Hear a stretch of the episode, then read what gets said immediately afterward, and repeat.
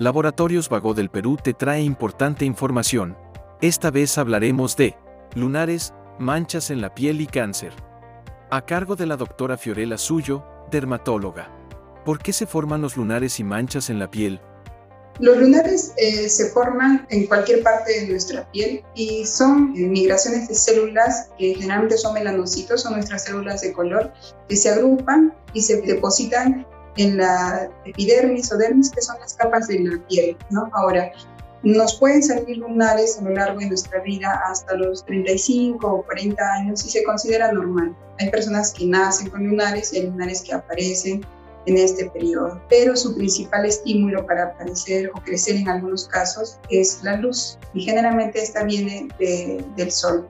En el caso de las manchas, estas manchas son por daño solar activo, es decir, que una persona se expone sin los cuidados adecuados al sol y va a tener ese tipo de manchas. Dependiendo de cuánto tiempo de exposición tuvo, también va a tener muchas más manchas que una persona que no se expuso o que se cuidó adecuadamente.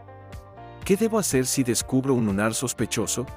Si tienes algún tipo de anormalidad en tus lunares, debes de apresurarte y a que te evalúe un especialista, es decir, un médico dermatólogo, porque nosotros eh, evaluamos a los lunares en forma macroscópica, o sea, sí viéndolos directamente, pero también con un dispositivo que simula un microscopio y que se llama dermatoscopio. Este nos permite ver en aumento de 10 o de 20 y reconocer si tu lunar realmente tiene características malas o no y hacerle una biopsia de piel que es extraer ese lunar y mandarlo a estudiar para así hacer un descarte adecuado de cáncer de piel y tratarlo de forma oportuna.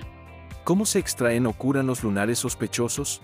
Bueno, si estamos frente a un lunar que tiene algún criterio de malignidad o es sospechoso, dependiendo del tamaño. Si es menos de un centímetro, eh, se debe extraer completamente bajo cirugía, es decir, se coloca anestesia, se extrae todo el lunar, se sutura la zona de donde se sacó el lunar y esta muestra debe enviarse obligatoriamente a anatomía patológica para que le hagan el estudio microscópico adecuado y determinar si fue realmente maligno o no.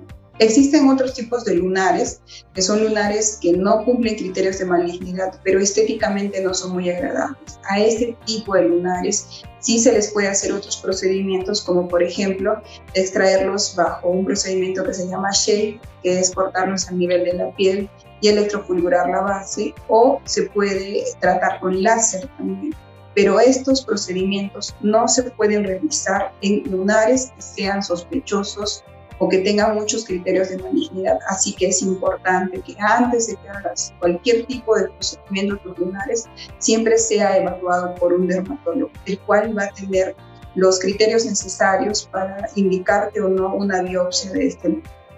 En caso fuera un lunar mayor de un centímetro, lo que se hace es una biopsia incisional, es decir, se retira un pequeño fragmento de esa muestra y se manda a estudiar. Si fue malo o sospechoso o maligno, este se opera, pero ya con un margen más amplio. Y si nos informan de que es un lunar que no es malo, se le puede dejar solo se le vigila periódicamente. Sigue informándote con Laboratorios Vago del Perú. 30 años. Misión que trasciende.